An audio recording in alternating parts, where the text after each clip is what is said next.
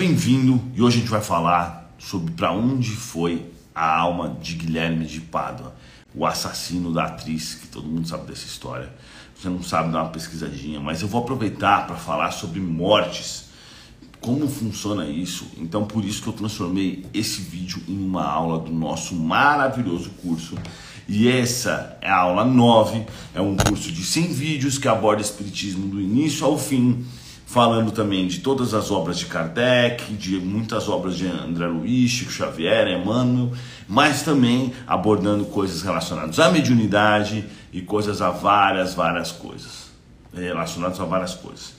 Eu sou Eduardo Sabag, se você ainda não me segue no Instagram, corre lá agora, porque esse vídeo está sendo transmitido ao vivo. Esse Sabag, corre lá e já me siga, tá? É importante demais que você siga, participe, coisa e tal. Aqui, ó, rapaz, cadê? Ó? Esse é a BBAG. Porque é legal. E eu, por exemplo, agora eu vou responder as perguntas e respostas das caixinhas. Sabe aquela caixinha que você faz? Não se esqueça. Olha embaixo que a gente tem vários canais super legais para você assistir. E tem também o Instagram da Vicky e da Pupila, que foram treinadas por mim, que criam conteúdos maravilhosos também. Não vale a pena. Bom, vamos lá. Se você quer receber o recado do Anjo da Guarda, fica ligado também no meu Instagram, tá? O que acontece, né? Uh, muita gente já recebeu carta de Guilherme de Pado, não sei o que, papapá, mas eu vou falar para vocês a conversa que eu tive com meu mentor. Na verdade, o que aconteceu foi o seguinte: a pupila, ela joga tarô, né? Inclusive, ela vende a consulta dela. Vou até falar um pouco sobre isso e é, são valores assim super baixos, R$ 9,90, 20 reais, coisa que qualquer um pode pagar. E eu permiti isso porque eu prefiro muito mais que ela trabalhe numa coisa assim e possa ajudar as pessoas do que ela tenha que arrumar um trabalho para se sustentar, embora quem paga a casa delas e todas as coisas sou eu, mas ela também tem que ter o dinheiro dela. Então, em vez de eu colocar, falar para meu, arruma um trampo e se vira, prefiro muito mais que ela cobre 10 reais, mano, 10 reais, que não tem 10 reais, e, e posso ajudar as pessoas, entendeu? Então não é luxo, não é nada. As coisas que ela recebe de grana, que elas utilizam, né? Aluguel e as coisas que elas compram, esse dinheiro ele vai mesmo por mim que os espíritos mandam. Eles falam assim: ó, manda dinheiro para elas. Então isso não é, é o que muita gente fica. Tem gente que critica, né? Mas é isso. O intuito aí é ajudar as pessoas que ela tenha pelo menos uma renda pequena, porque acaba sendo pequena, porque você cobrando 10 reais para fazer uma consulta, você tem que fazer um monte de consulta. Então, tanto a Vic como a Pupila, elas fazem. Você pode comprar sua consulta pela www.lojachamavioleta.com. Acho que é isso, né? Tem o Instagram também e tem pedras, cristais, que é uma loja também que vende pouco pra caramba, que não dá dinheiro, mas eu mantenho ela por quê? Porque tem Amistista que eu busquei lá em Santa no Rio Grande do Sul, cheio de energia. Tem as consultas das meninas e tem também caneca do Espiritismo Raiz. Oh, só tem consulta aqui, meu, na frente. Mas aí tem, tem organite, tem pirâmide, tem caneca do Espiritismo Raiz, tem um monte de coisa. É... Tem camiseta do Espiritismo Raiz, olha que legal as camisetas do Espiritismo Raiz. Então dá uma olhada lá. Mas aí tudo bem. O que aconteceu? A pupila, que tem uma mediunidade muito forte, a Vitória também, elas até tem a capacidade de dar o recado antes da guarda. A gente até chegou a fazer isso e deu muito certo, a galera gostou. Uh, a pupila jogou as cartas lá e os espíritos disseram que o Guilherme de Pádua estava sofrendo, estava no umbral. E aí as pessoas vieram discordar, porque o cara tinha virado pastor e estava fazendo a caridade, etc, etc. Aí eu fui ver onde ele estava e vi que de fato ele está muito mal, está confuso. Lembro vocês, porque eu já fiz vários vídeos aqui no canal falando sobre isso. Por exemplo, no caso daquela médica que veio perguntar do pai dela, e quando ela perguntou do pai dela que tinha acabado de morrer de Covid, eu vi dois caras muito parecidos. Eu falei, eu estou vendo dois muito parecidos. Ela falou, é, meu tio morreu de Covid no mesmo dia. Ou seja, eu realmente estava vendo o pai dela e o tio dela, porque ela não tinha me dito isso, tá? Ela é inclusive é seguidora aí até hoje. Então, presta atenção, né? É, a mediunidade me permite, caso os espíritos queiram, verificar onde está uma pessoa que acabou de desencarnar. E eu fiz isso e vi que de fato o cara estava lá no limbo. E a pupila virou para mim antes de postar e mandou um WhatsApp e perguntou: Olha, Eu joguei as cartas aqui e o cara tá lascado. Tá lá no limbo. Posso falar isso porque vão me criticar. Eu falei assim, essa é a verdade, porque eu vi, falei, então você pode falar, o importante é você falar a verdade. Se vão te criticar ou não, fazer o quê? Né? Quem, é, quem fala a verdade, quem, quem faz o bem sempre incomoda os outros. E aí ela postou isso, e a galera, ó, desceu o pau nela, algumas pessoas. Né? Vamos relembrar rapidamente, esse Guilherme de Pádua, ele era um ator, aí ele matou uma mulher, nem sei, que era Daniela o nome dela, e é, Daniela Pérez, né? Filha da Glória Pérez e, e, mulher do Raul Gazola. É isso. O Espírito me lembrou aqui, porque eu não entendo nada dessas coisas, eu não tô nem aí. Se eu encontrar, por exemplo, um ator da Globo, eu nem sei quem que é. Eu não ligo muito para isso. Mas, é, de fato, isso aconteceu. E eu nem investiguei muito a fundo, porque achei irrelevante. Então, alguns anos atrás, ele assassinou essa mulher com várias facadas, várias facadas. Ele foi preso e como o Brasil é ridículo, ridículo, ele ficou seis anos na cadeia. Ou seja, para para pensar, ele tirou a, a, chance de uma pessoa viver, é, matou essa pessoa e ele passa seis anos na cadeia e sai. Seis anos. Se fosse um país sério, como os Estados Unidos, ele pegava pelo menos prisão perpétua. E ainda pena de, pena de morte, talvez. Porque o cara deu tipo 15, 16 facadas. Eu só vi um vídeo do Raul Gazola falando isso, que ele deu várias facadas na mulher. Ou seja, não foi uma coisa que você fala, ah, foi um acidente, uma legítima defesa. Ele continuou dando facadas com o objetivo de tirar a vida dela. Então você já percebe aí que é uma pessoa muito das trevas, muito do mal, tá? E aí ele foi preso, depois foi solto, e aí ele virou pastor e começou a trabalhar nisso e fazendo a caridade e tal. Certo. Só que isso não quer dizer que ele se arrependeu. Isso não quer dizer nem que ele era uma boa pessoa ou que ele virou uma boa pessoa. Se você verificar, essa foi a única coisa que eu vi porque meu mentor falou, dá uma olhada nessas entrevistas aqui. As entrevistas que ele fez depois do assassinato, que ele deu entrevista pro Ratinho, deu entrevista pro é, para Record, para aquele Marcelo Rezende, você vai ver que é um cara extremamente frio. Inclusive, você percebe na entrevista do Marcelo Rezende, quando ele fala de ego dele, que falaram que o Raul Gazola é mais bonito que ele, você vê que visualmente ele se sente mal. Ele tem ele é, gera um sentimento nele de tristeza, de orgulho, você percebe isso. Mas na hora que ele está dando os detalhes do que aconteceu, ele não está nem aí. Então, assim, não precisa ser nenhum especialista para você perceber que o cara tava tá totalmente uh, ele não está modificado. Se ele tivesse modificado e as pessoas podem sim modificar para o bem, porque afinal de contas nós temos um passado terrível, na verdade. As pessoas não sabem, mas nós temos, né? Uh, quando a gente vê Chico Xavier, Divaldo Franco e, e espíritos assim passando por várias expiações, é porque eles já chegaram nesse, nessa classe de passar por várias expiações. Mas você não tem dúvida que 99,5% pelo menos da população tem expiações iguais às deles, piores, que estão em stand-by esperando um pouco só para a pessoa evoluir para começar a tomar sarradas. Então as expiações que as pessoas estão tomando agora não são tão ruins como as que vão vir, certeza disso, tá? Mas é então o que acontece? O que eu quero dizer com tudo isso? Então todos nós praticamente inclusive nomes como Divaldo Franco Chico Xavier, já fizemos coisas terríveis como ele fez. Eu, eu que tenho acesso às minhas vidas passadas, a, tipo umas 40 vidas, acesso uns. Desde que eu era de capela, porque eu fui de capela, depois eu fui exilado para o planeta Terra, depois do planeta Terra fui para Sirius, depois eu voltei. Então eu tenho essas vidas na minha, na minha cabeça, tá? A última vida que eu não tenho, a única vida que eu não tenho, assim, que eu não consigo acessar, que ela está bloqueada, foi a vida que eu tive aqui na Terra quando eu voltei de Sírio. Já falei isso para vocês, que eu fui Dante Pazanese, que é um cardiologista de São Paulo, que fez umas coisas lá, mas... Então essa vida ela está bloqueada para não atrapalhar a minha existência atual, porque está no mesmo lugar, eu nasci perto da onde eu vivia tal, então é só por isso, mas as minhas outras vidas eu tenho acesso e eu sei coisas terríveis que eu fiz, eu garanto para vocês que se a gente pegar e abrir as vidas de vocês, vocês vão ver todos os piores crimes possíveis que você pode imaginar. Torturas e tal. É... Imagine o pior que você pode imaginar. Era assim que era antes. Até porque nós éramos super primitivos.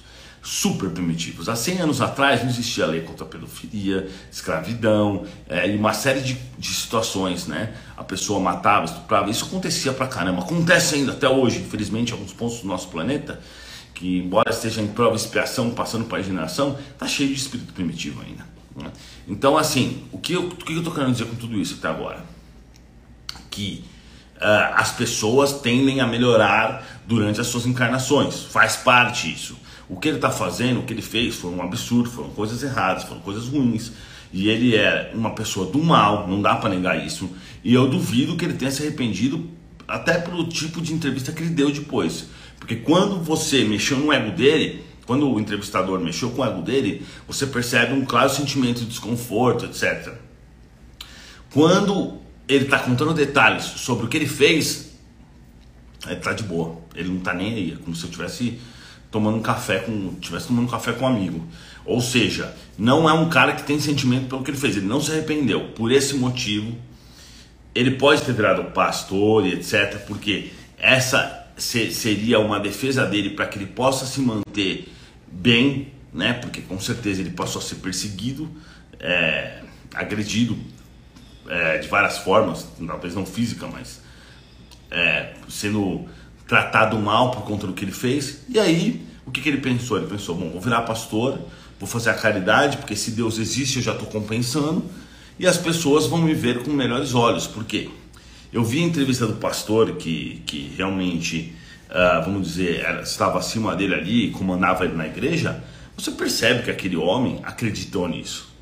Acreditou que o, que o Guilherme já estava regenerado. Você percebe que ele está falando a verdade, que ele tem sinceridade nas palavras, na, na energia dele.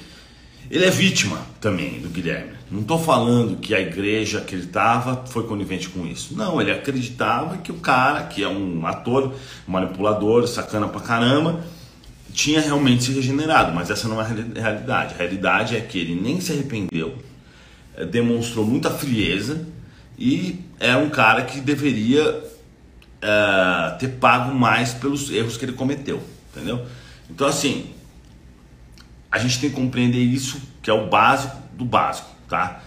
É, quando o cara se arrepende, ele com certeza ele vai ter. Ih, pessoal, será que tá funcionando? Tá funcionando a live aí?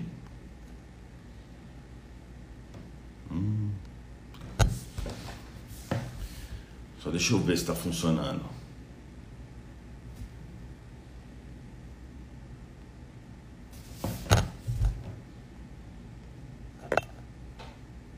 Tá difícil. Toda vez que a gente vem falar assim de coisa assim, a gente é muito atrapalhado, sabe? Tá funcionando? Tá, então continua. Então é o seguinte, o que acontece aí?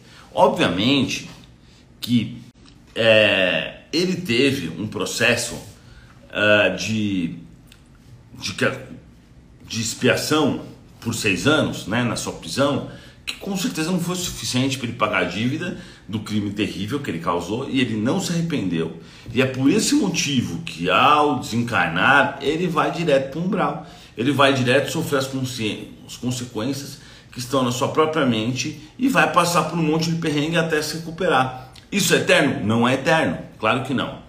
Uh, mas ele vai ter que passar por isso. Isso é inevitável, faz parte da vida do criminoso verdadeiro, porque não importa a lei dos homens. Se ele passou seis anos na cadeia, o espírito que vai julgá-lo, ele vai lá e fala assim: bom, ele passou seis anos na cadeia, mas para mim um crime desse aí, o espírito que vai julgá-lo, vamos deixar claro, são espíritos superiores que não erram, que têm acesso a todos os seus pensamentos, coisa e tal. Ele, ele para e olha, hum, bom, provavelmente, né? Não é que ele olha, porque esses nem precisam disso. Ele fala: ó, vou fazer o seguinte, eu vou colocar esse cara 40 anos no umbral porque é a expiação dele. É assim que funciona. Mas tem uma coisa: existe um livro, por exemplo, chamado Sexo Destino, do Chico Xavier, do espírito André Luiz, que ele conta um cara que fez um monte de besteira. Só que antes dele morrer, ele se arrependeu verdadeiramente. Ele mudou o seu planejamento de vida, ele parou de fazer o mal e começou a fazer o bem. O que aconteceu com esse cara? Ele não foi para um grau. Então não importa se o cara tenha feito muito mal durante a vida, se o cara se arrepender, ele não vai para um umbral. Se o cara de fato se arrepender, se regenerar, ele não vai para um umbral, porque o umbral serve para amaciar as pessoas que ainda estão vivendo no mal, certo? Mas tem um detalhe muito importante nesse, nessas questões. O cara vai se arrepender, ele não vai para um umbral, mas a expiação vai ficar. Então vamos supor, vamos supor, o cara é um bandido. Durante a sua vida de crime, ele traficou, matou 10 pessoas, não sei o que. Ele se arrepende profundamente e passa a mudar. Ele vai para um umbral? Não vai. Não vai. Se ele realmente estiver arrependido, ele não vai para um umbral. Só que aquelas os 10 homicídios ele vai pagar por isso. Não tem jeito. Todas as vezes que a gente é, vai contra as leis de Deus, nós ganhamos débitos na nossa conta. E não importa isso. A prova disso é que, por exemplo, Chico Xavier sofreu um monte de expiações. Então você fala assim, pô, mas Chico Xavier não tinha crédito? Ele só tinha crédito. Mas uma boa porcentagem das expiações não podem ser pagas com crédito, devem ser pagas com dores, né? Existe uma boa porcentagem que você troca fazendo o bem. Com certeza Chico Xavier tinha de sobra essa porcentagem. Mas no, no momento que você transcende as leis de Deus, que você ultrapassa os limites morais, você ganha uma expiação. Então, só para deixar bem explicado, vamos dizer que o Guilherme de Pádua tivesse se arrependido verdadeiramente disso e tivesse vivendo uma nova vida regenerado, ele não iria para um umbral. Embora o homicídio que ele cometeu criaria a expiação que ele teria que pagar. Mas como ele não se arrependeu, ele foi para um umbral, sofreu para caramba e ainda assim vai estar com a expiação para pagar. E é assim, não tem essa, não dá. Vocês têm que entender uma coisa muito importante. Os espíritos superiores, eles não caem em papo de ai, igreja, tá fazendo a caridade. As coisas no mundo espiritual não funcionam na carteirada. Olha, eu sou deputado XYZ. Isso não importa para os espíritos superiores, não importa nada. O que importa é verdadeiramente o pensamento e as ações. E, o, e as intenções, na realidade. Vou lembrar de novo aquele exemplo que eu sempre falo. Do, dois casos. Um cara não queria salvar ninguém. Vamos dizer, um caminhão está tá descendo a serra e vê que tem um ônibus sem freio. Sem querer, o ônibus vai lá e freia em cima dele. Usa ele para frear. Ou seja, o caminhoneiro salvou 45 pessoas no ônibus. Qual é o mérito do caminhoneiro? Zero. Zero. Por quê? Porque ele salvou sem querer. Agora vamos supor, um cara faz de tudo para salvar um suicida que estava para se matar e não consegue. Qual é o mérito do cara? Muito. Mesmo que o cara tenha cometido, se matado, o outro, ele tenha muito mérito, porque o que vale é a intenção. Entendeu? Porque se Jesus quiser, ele pode impedir todos os problemas, pode ajudar todo mundo de uma hora para outra. Então o que vale é a intenção. O que vale não é, na verdade, quem está recebendo a caridade, é quem está fazendo. Entendeu? A caridade serve para se autoiluminar. Espera só um segundo, pessoal. Opa, tudo bem? Muito obrigado, viu? Valeu. Obrigado.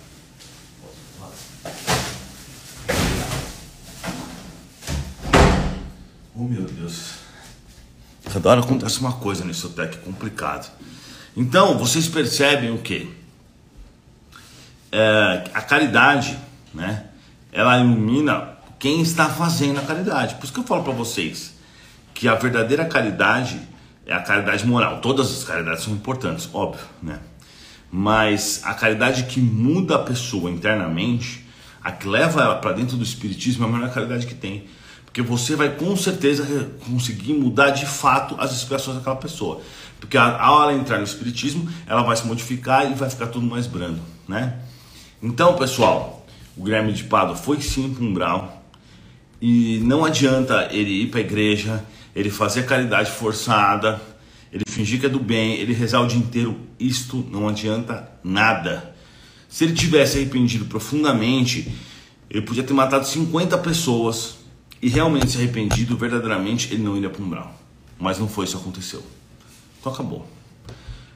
É isso aí, pessoal. Agora eu quero saber de você.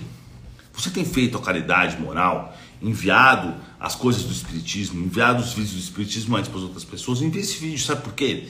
Porque esse vídeo, ele não é tão espírita, ele fala disso, mas ele não é tão espírita, dá para a pessoa, por exemplo, se interessar no tema.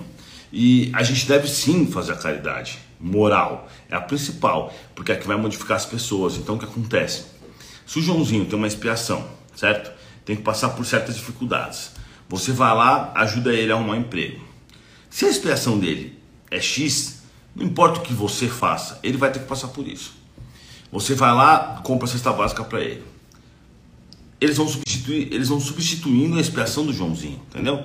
Porque ele tem que pagar por isso. A sua qualidade vai contar pontos para você, vai te deixar muito bem, vai te autoiluminar, mas para o Joãozinho não vai mudar muito. A verdade é essa, tá? A verdade é essa. Mas a hora que você coloca o Joãozinho dentro do Espiritismo, aí você modifica ele. Por quê? Porque ele vai passar a estudar o Espiritismo, a conhecer as leis espirituais, ele vai passar a fazer reforma íntima, e aí sim ele vai ser beneficiado. Porque a hora que ele fizer reforma íntima, as expiações dele vão ser diminuídas. Ele vai começar a fazer o bem ao invés de não fazer nada ou fazer o mal, e aí as expiações dele vão diminuir. Então a verdadeira caridade é levar as pessoas para o Espiritismo. Então é isso, pessoal. Muito obrigado. Eu quero a opinião de vocês sobre o que eu falei. E, e escreve embaixo se você acha que eu estou certo sobre o Guilherme ou não. Obrigado, até a próxima.